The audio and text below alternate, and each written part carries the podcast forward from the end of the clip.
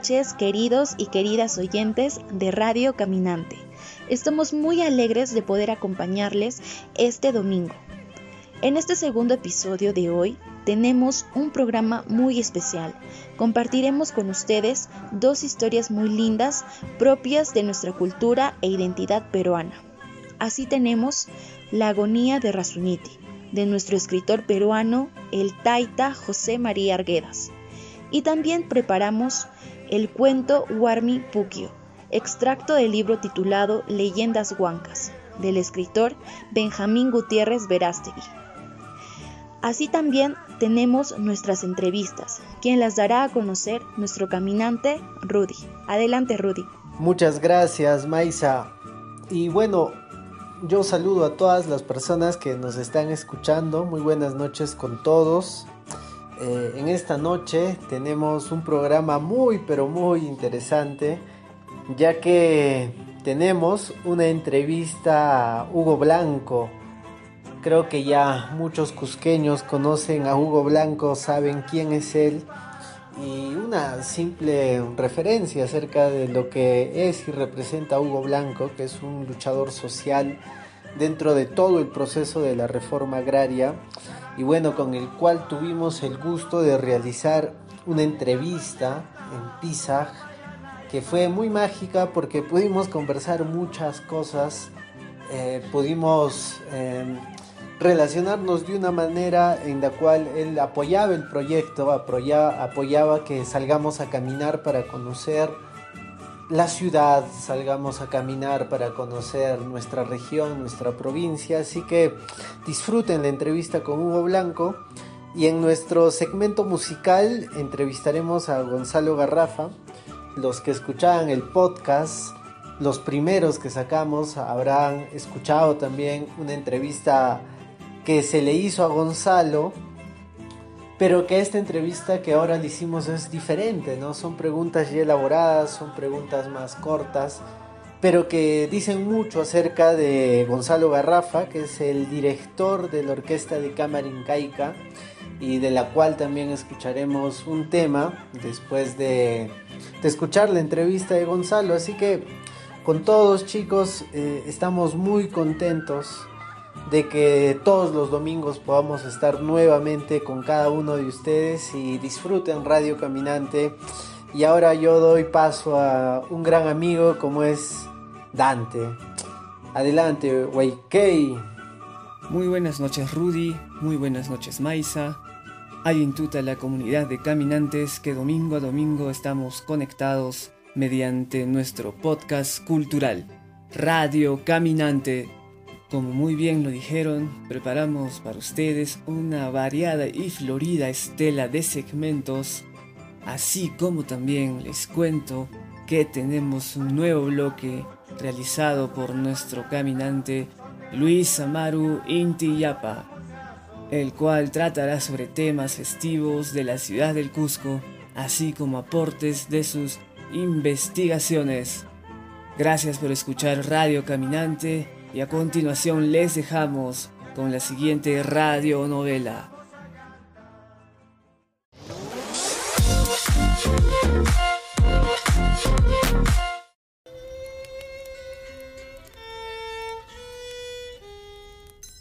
La agonía de Rasuñiti. Estaba tendido en el suelo sobre una cama de pellejos. Un cuero de vaca colgaba de uno de los maderos del techo. Por la única ventana que tenía la habitación, cerca del mojinete, entraba la luz grande del sol. Daba contra el cuero y su sombra caía a un lado de la cama del bailarín. La otra sombra, la del resto de la habitación, era uniforme. No podía afirmarse que fuera oscuridad. Era posible distinguir las ollas, los sacos de papas, los copos de lana, los cuyes, cuando salían algo espantados de sus huecos y exploraban en el silencio. La habitación era ancha para ser vivienda de un indio. Tenía un granero, un altillo que ocupaba no todo el espacio de la pieza, sino un ángulo. Una escalera de palo de lambras servía para subir al granero. La luz del sol alumbraba fuerte.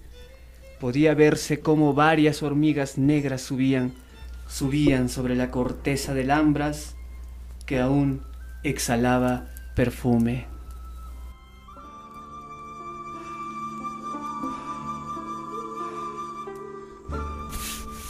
Madre, ¿cómo lo viste? ¿Está dormido? Lo he visto preocupado, pero en sus ojos hundidos una chispa de vida se asoma todavía. Yo también lo vi triste. Tengo mucho miedo, madre. El patrón es muy malo. ¿Hasta cuándo vamos a sufrir? No lo sé, no lo sé, hija. Mi padre ahora está tendido en el suelo, sobre la cama de pellejos.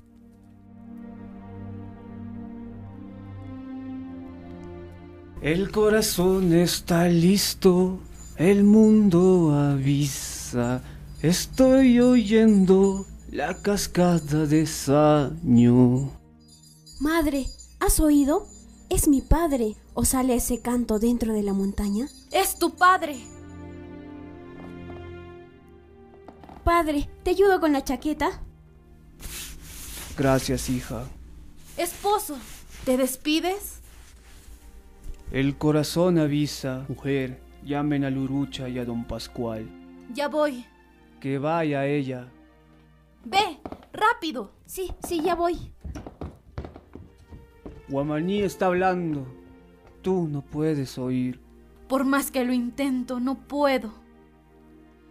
Me habla directo al pecho. Sosténme el cuerpo. Voy a amarrar las cintas. ¿Dónde está el sol?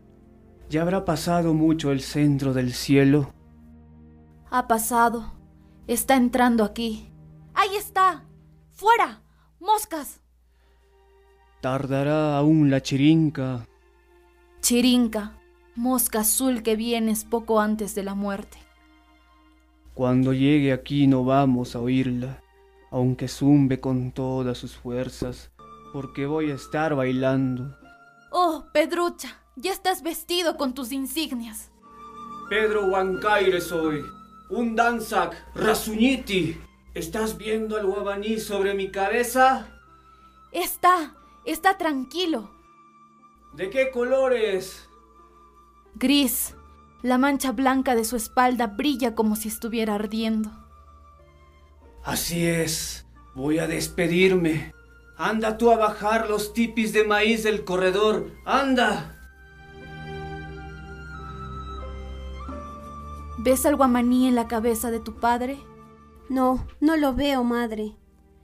No tienes fuerza aún para verlo. Está tranquilo, oyendo todos los cielos, sentado a la cabeza de tu padre. La muerte le hace oír todo, lo que tú has padecido, lo que has bailado, lo que vas a sufrir. Madre, ¿oyes el galope del caballo del patrón? Sí, oye, también lo que las patas de ese caballo han matado.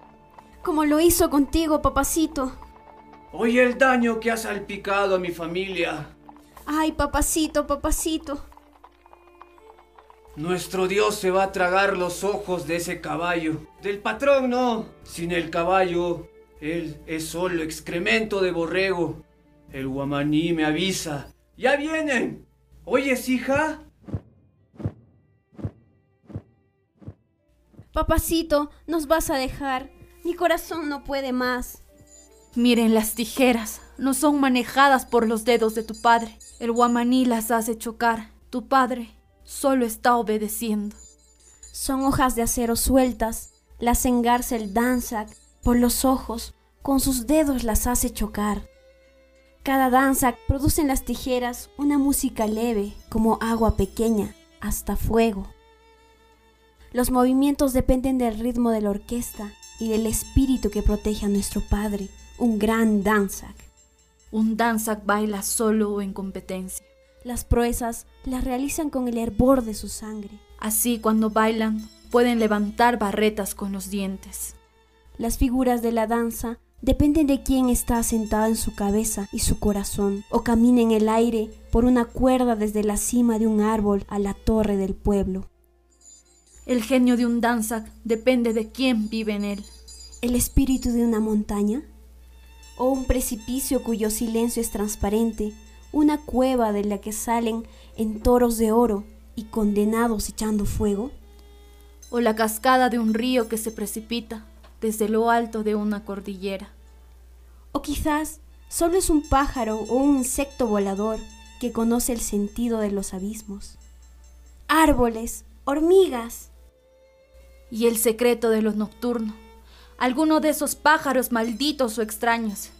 El jacayo, el chusek o el San Jorge, negro insecto de alas rojas que devora tarántulas.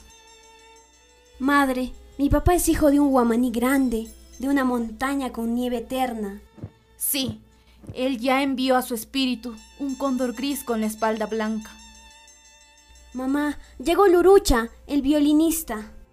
Voy por el maíz. Atoxaiku, hijo, el buen discípulo de tu padre. Un danza que llora. Llora por dentro. Lurucha, ¿ves al guamaní? Lo veo, es cierto, es tu hora. Atoxaiku, ¿lo ves? Aletea nomás. No lo veo bien, padre. ¿Aletea? Sí, maestro. Está bien, Atoxaiku, joven. Ya siento el cuchillo en el corazón.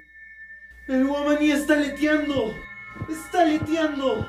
Ya, estoy llegando. Estoy por llegar. Está el guamaní. Tranquilo. El dios está creciendo. Matará al caballo. Lurucha. ¡Patrón! Hijo, el guamaní me dice que eres de maíz blanco. De mi pecho sale tu tonada, de mi cabeza. Aquí está el maíz, padre mío. El guamaní latea sobre su frente. Y nadie más que él lo mira. Yo no lo veo. Mi padre aún sigue bailando, aunque sea con los dedos. El guamaní. El guamaní está en el corazón. El guamaní aquí, en mi cabeza, en mi pecho aleteando. Mi padre ha renacido. Está bien, está bien. Guamaní contento. Ahí está en tu cabeza, el blanco de su espalda como el sol. ¿Dónde? No lo veo. Lo enterraremos mañana al oscurecer, al padre Rasuñiti. No muerto, no muerto. A Hagyas, no muerto. Él mismo está bailando. Cóndor necesita paloma, paloma necesita cóndor. Danzag no muere, por Danzag el ojo de nadie llora.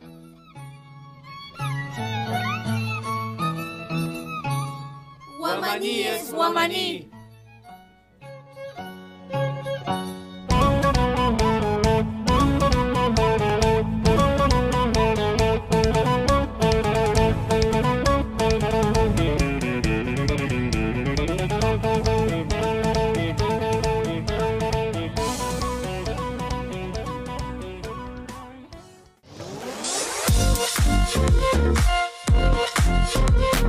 Y el entrevistado de hoy no es más ni menos que Hugo Blanco. Hugo Blanco es un líder histórico quien dedicó su vida a luchar por los cambios políticos y sociales del país, protagonista en carne propia de los crímenes que se cometían a los campesinos en plena reforma agraria. Actualmente es activista mediante las publicaciones que realiza en la revista Lucha Indígena ante la codicia de las transnacionales que depredan la naturaleza, dejando muchas zonas afectadas. Ya forma parte de la historia de la política peruana. Sin más preámbulo, les dejamos con Hugo Blanco. Señor Hugo Blanco, María, muchas gracias también a todos los representantes del Club de Caminantes que estamos acá. Eh, muchas gracias a María por darnos la oportunidad, por entrevistarle a usted, Hugo Blanco, muchas gracias. Y solamente eh, mis palabras de agradecimiento son eh, en especial por todo el grupo que siempre está implementando, complementando a este trabajo que, que, nunca se acaba. que es un trabajo de fuerza y trabajo entre todos.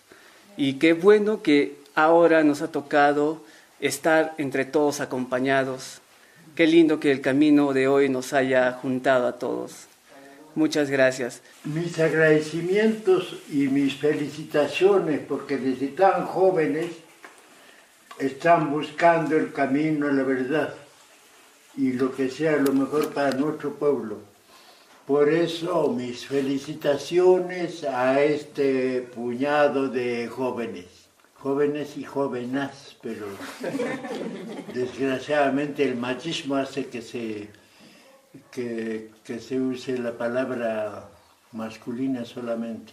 Así, comenzando no con certeza, sino con preguntas, es como se avanza porque muchos que comienzan con certezas, puede ser equivocada esa certeza, pero nadie le va a discutir a él, ¿no? Por eso mm, hay que buscar la, verdad. Yo también he cambiado de opinión varias veces buscando la, buscando la verdad. Entonces mis felicitaciones a este grupo de jóvenes que están en la, en, la flor de la lucha.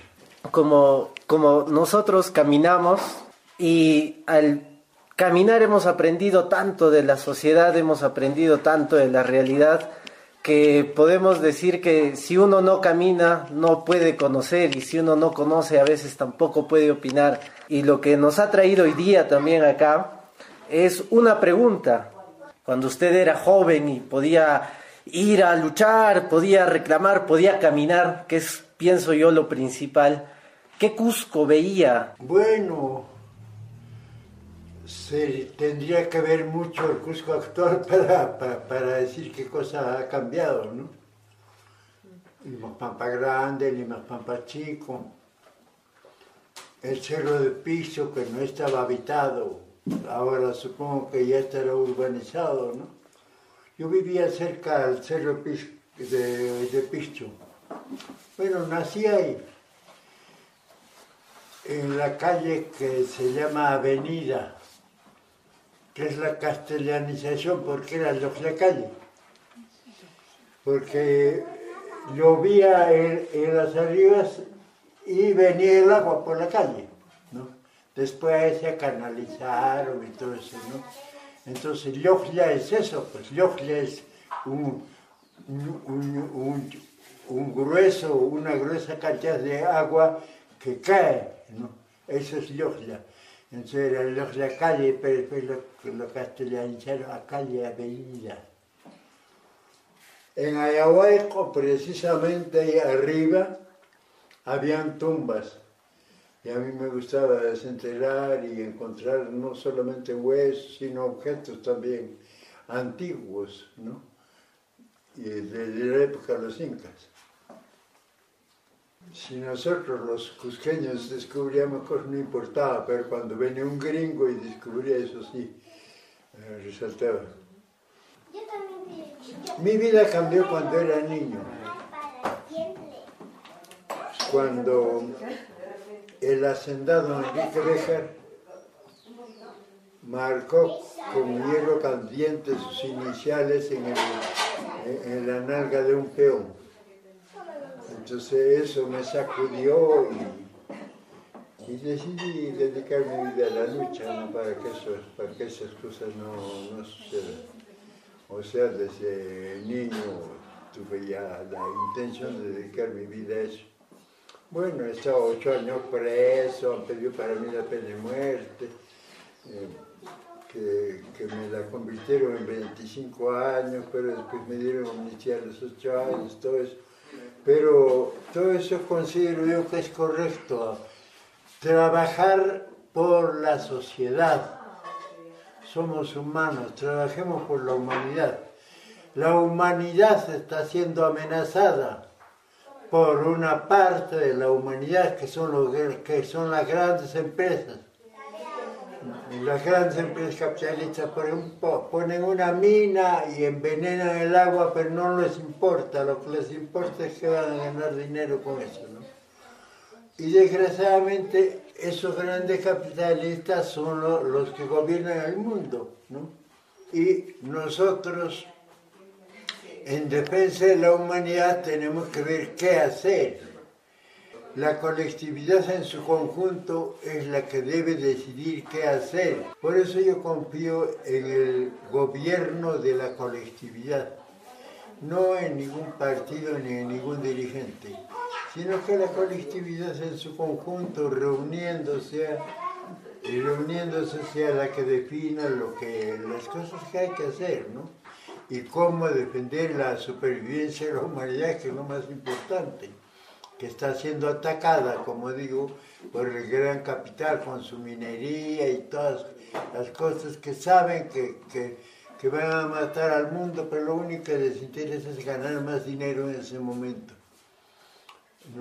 Entonces, este, por eso estamos para que la gente piense y para que la gente actúe colectivamente, no, no por ningún partido, ni por ningún presidente, ni nada, sino por la colectividad, pensando en la colectividad.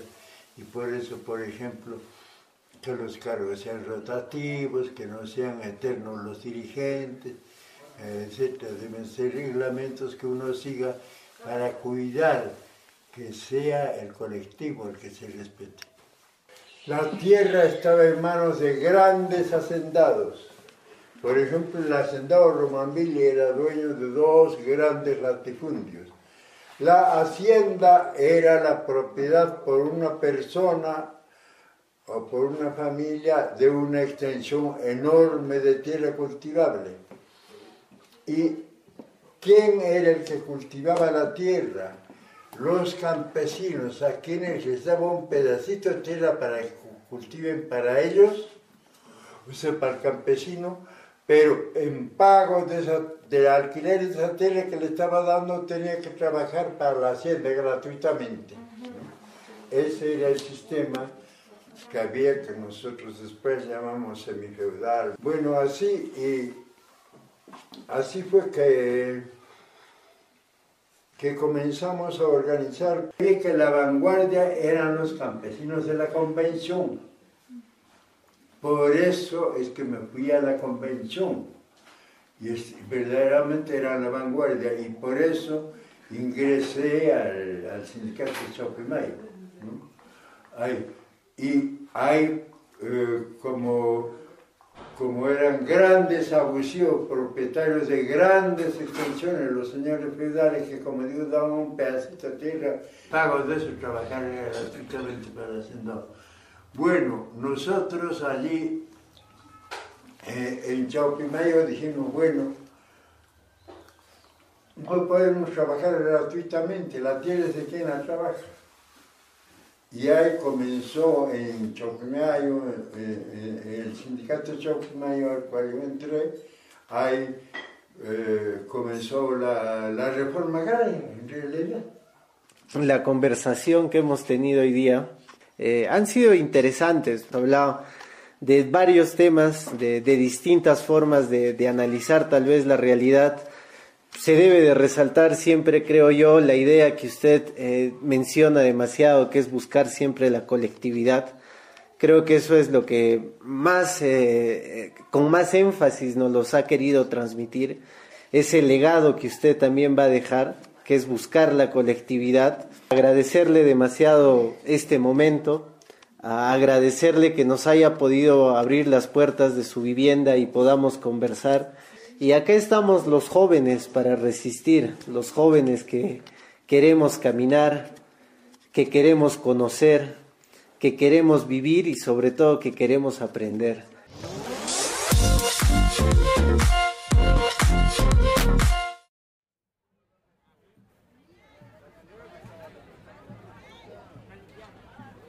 Huarmipuquio, de Benjamín Gutiérrez Verástegui texto que puede ser encontrado en lecturas huancas.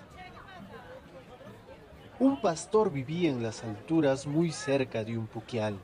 Cierta vez, al llegar a su choza, encontró en la cocina la comida y todo muy limpio y ordenado. El pastor tenía una hermana que trabajaba en el pueblo. Será mi hermana, dijo, y se alegró demasiado.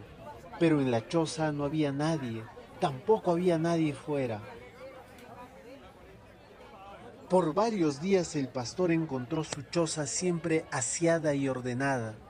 Entonces decidió saber quién era y se escondió. A poco vio salir del puquio a una jovencita muy linda. Tenía el pelo húmedo y muy bien trenzado. No era una persona conocida y tampoco su vestimenta era propia del lugar. La muchacha, después de limpiar la choza, se puso a preparar la comida del pastor. Entonces, éste salió de su escondite y le preguntó, ¿quién eres? Guarmipuquio, dijo la joven, que quiere decir soy la fuente. Y ella se quedó a vivir con el pastor. Desde que llegó la Guarmipuquio, el ganado empezó a prosperar. Las hembras más viejas parían, los pastos crecían que daba gusto, y la choza del pastor estaba siempre limpia y ordenada. El pastor se hizo arriero y viajaba de pueblo en pueblo vendiendo ganado, pero cada vez se demoraba más y más en los viajes. A consecuencia de esto, el pastor y la huarmipuquio discutieron. Entonces, la huarmipuquio se fue por el mismo camino por donde había venido. Al llegar al borde del manantial, dio un fuerte silbido y ante la sorpresa del pastor, todos los animales la siguieron y se perdieron con ella en las aguas. El pastor otra vez se había quedado solo y pobre. La Guarmipuquio, se dice, vive en los puquiales, pero también habita lagunas y ríos. De noche canta y su voz es muy clara. Sus tonadas las recogen los músicos populares, que también son llamados tocachines.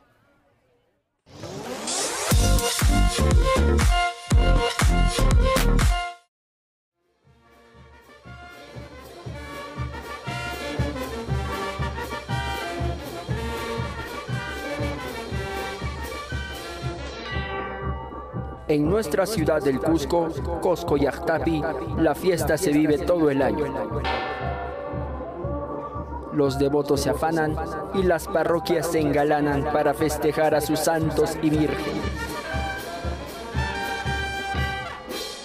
El señor cura los cree imágenes, pero nosotros, los Coscoruna, sentimos el Kamaj en ellos. Nuestros antiguos señores y señoras, Apucuna, Huacuna, aún viven.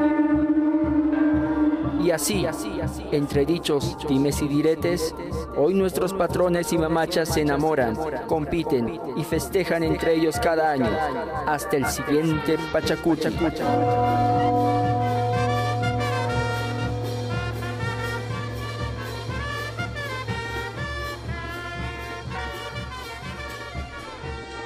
Dicen las malas lenguas que nuestra mamacha Belén de Chaquinchaca y el patrón San Blas de Tococachi tienen un romance escondido que ha durado muchos siglos. En este domingo, octava de Puglia y Carnaval, les traigo algunos testimonios que dan fe de este pícaro idilio y así festejar el sagrado Tinku, la eterna unión de lo masculino y femenino. Bueno, eso, sí son dichos, dimes y diretes dentro de lo que pasa en el corpus, dentro de la catedral, antojadís, cosas de los hijos de San Blas, por que tiene siete hijos que lo acompañan, pero en sí son acólitos, son personas que acompañan como a cualquier obispo en aquel tiempo, como también ahora.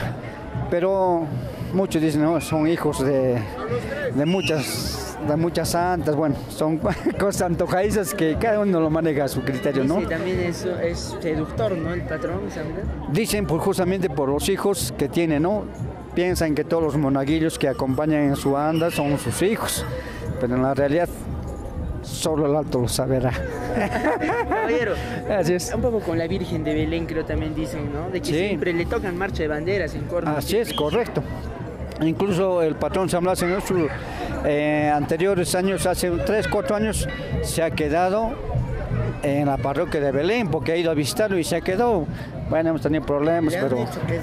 Entonces, esas cosas han suscitado. bueno, y se puede conjeturar muchas cosas sobre eso, ¿no? Así es. Serio, ¿hay algunas historias con la Virgen de Belén también dicen? ¿Saben quizás? Ah, no. Dice que cuando la Virgen de Belén perdió sus joyas, San Blas iba, ha ido a su auxilio y le ha recuperado todas las joyas lo puso en el templo y la Virgen quedó contenta. Eso hay de tradición. Sí, papito, sí. Eh, bueno, lo relacionan a la Virgen de Belén desde años atrás, pero más desde lo que fueron a restaurarse en la escuela de talleres en Tipón. Un año más le ha venido a saludarle de eso hay como chiste, hablan de las mayordomas. Dice, oye, dice José lo se ha puesto molesto y le ha dicho, oye José, ¿cómo ha venido a Belén? ¿Por qué ha venido ese? Había siete hijos con él, yo no sabía. Conmigo tiene solamente dos así. No, no, no sé por qué ha venido. No sé, eso es mucho que, que recordar, ¿no? A Belén había tenido esas cositas celoso estaba José. De eso por, ahora dice no, no le ha dado su bendición a él. Él le daba, la mamita le daba y ahora no le ha dado nada. Todos dicen eso. Todos dicen eso. Como le algo ya había pues, entre San Blas y la Virgen, algo ya había. Por eso ha ido hasta Belén y no lo han querido soltar al patrón San Blas, no lo ha encerrado, no, no podía salir. Y como por eso la Virgen de Belén, como es, tiene poder, ha hecho llover. Peor no ha podido salir por el patrón. Es lo que ha pasado, pues. En la última década, las furtivas visitas que le hizo el popular Yaguarmaki a nuestra patrona jurada han despertado estos antiguos rumores que venían circulando en chicherías, teterías y tragotequerías. ¿No dicen que donde hubo fuego, cenizas quedan? Mientras tanto, nuestros patrones y mamachas seguirán dando la hora en este nuestro segmento entre dichos, dimes y diretes. Con tu fiel amigo Intiyapa.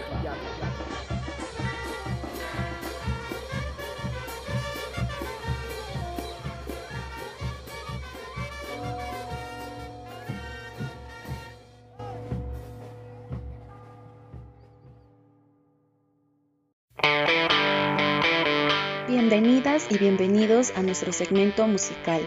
En este segundo episodio tendremos como invitado a Gonzalo Garrafa, director de la Orquesta de Cámara Incaica, orquesta que se dedica a la interpretación de música andina, ancestral y actual. Es así que Gonzalo nos estará contando un poco de toda la trayectoria de la orquesta y también de la experiencia musical que él ha tenido hasta el día de hoy. Buenas noches, mi nombre es Gonzalo Garrafa, director de la Orquesta de Cámara Incaica, y es un honor y gracias por la invitación al Radio Caminante. Muchas gracias Gonzalo por aceptar la invitación. Para empezar, quisiera que nos cuentes un poco sobre ti, sobre la trayectoria que has tenido en el ambiente musical y qué es lo que tú quieres transmitir con la música que realizas.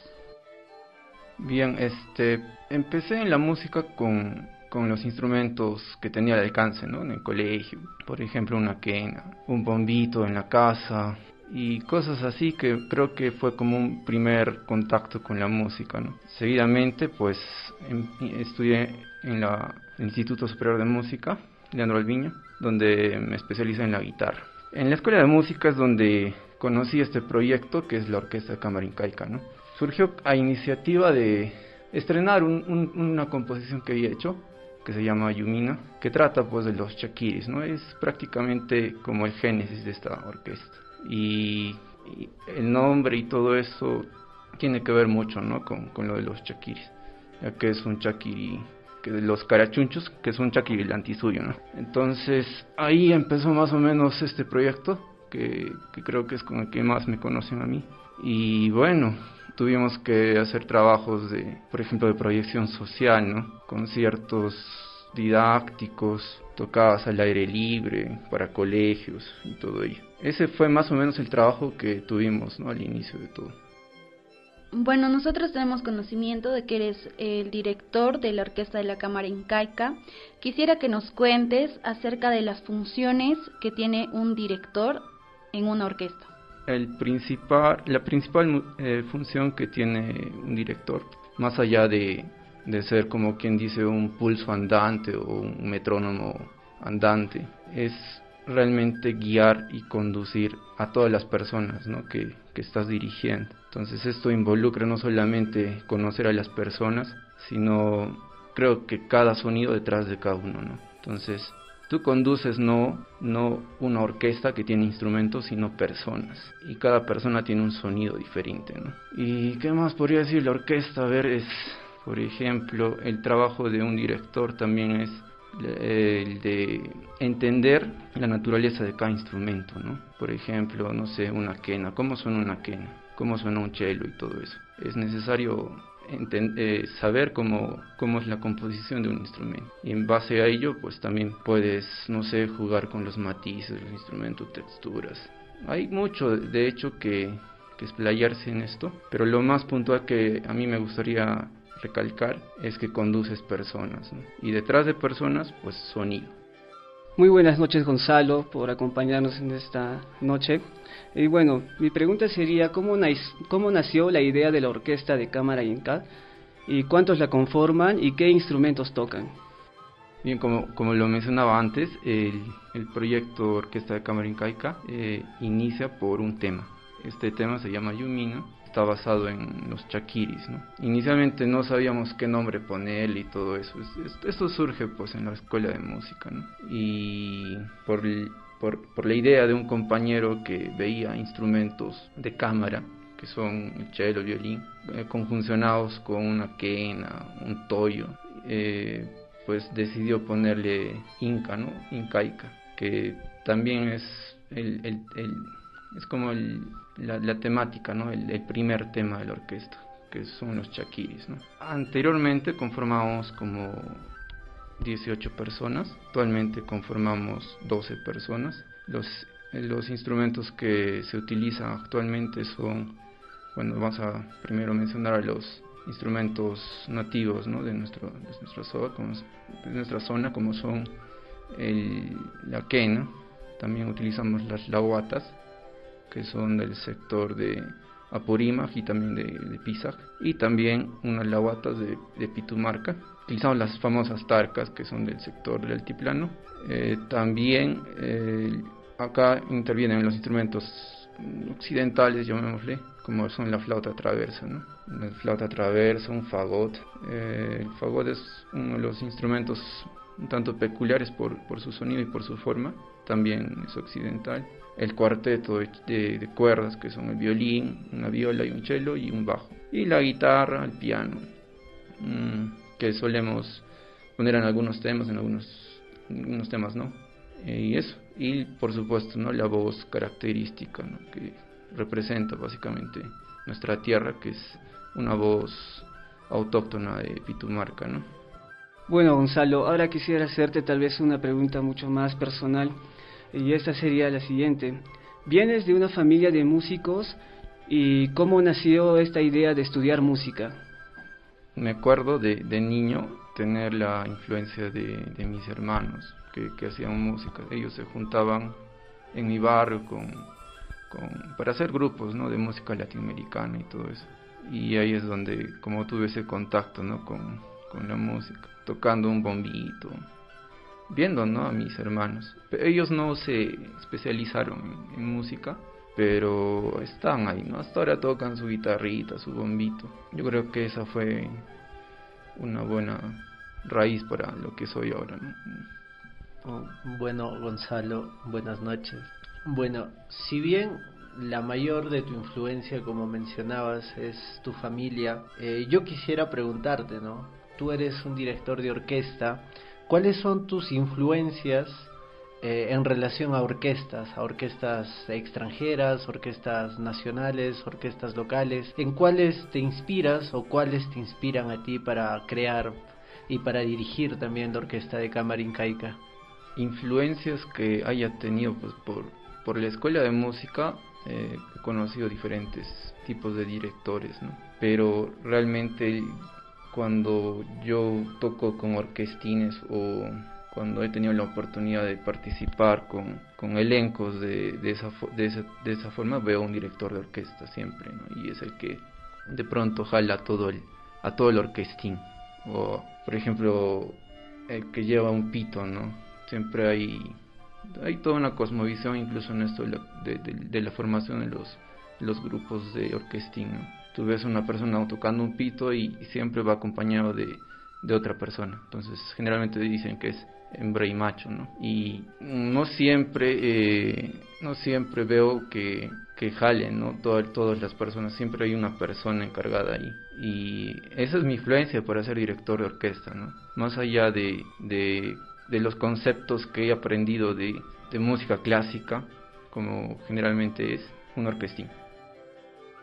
Ya para terminar la entrevista, a mí me gustaría preguntarte, ¿cómo ves a la orquesta de cámara incaica dentro de 5 o 10 años? Es una pregunta que me hago todos los días y eh, bueno, tenemos una visión de ser un, una orquesta representativa a nivel del país, ¿no? Eso es creo lo, primordial y siempre llevando este mensaje, ¿no? La reivindicación de nuestra música en toda la educación musical que, que hay, ¿no? Eh, podría decir que cuando yo entré a la escuela no veía pues muchos tocando quena y todo eso.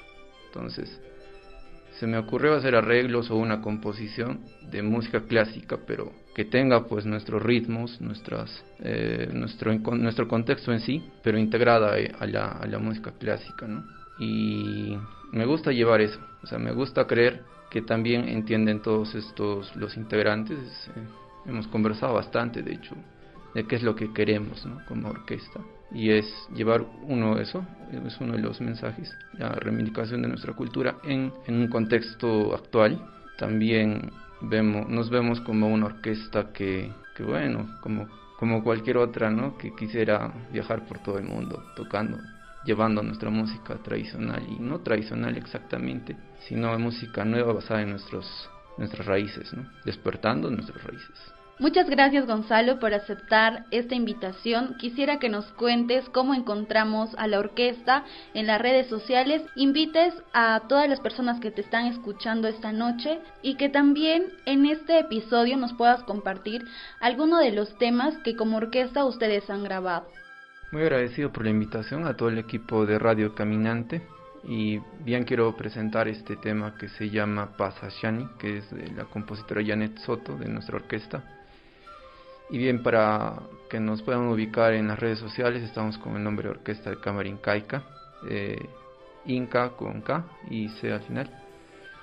Estamos en Facebook, en YouTube, en Instagram, bueno, todo esto de las redes sociales, ¿no? Pronto sacaremos un material ahí Spotify. Y bien también quería anunciarles estamos a punto de hacer un festival se va a realizar el 12 y 13 de, de marzo. Están todos invitados y gracias por la invitación nuevamente y disfruten de este tema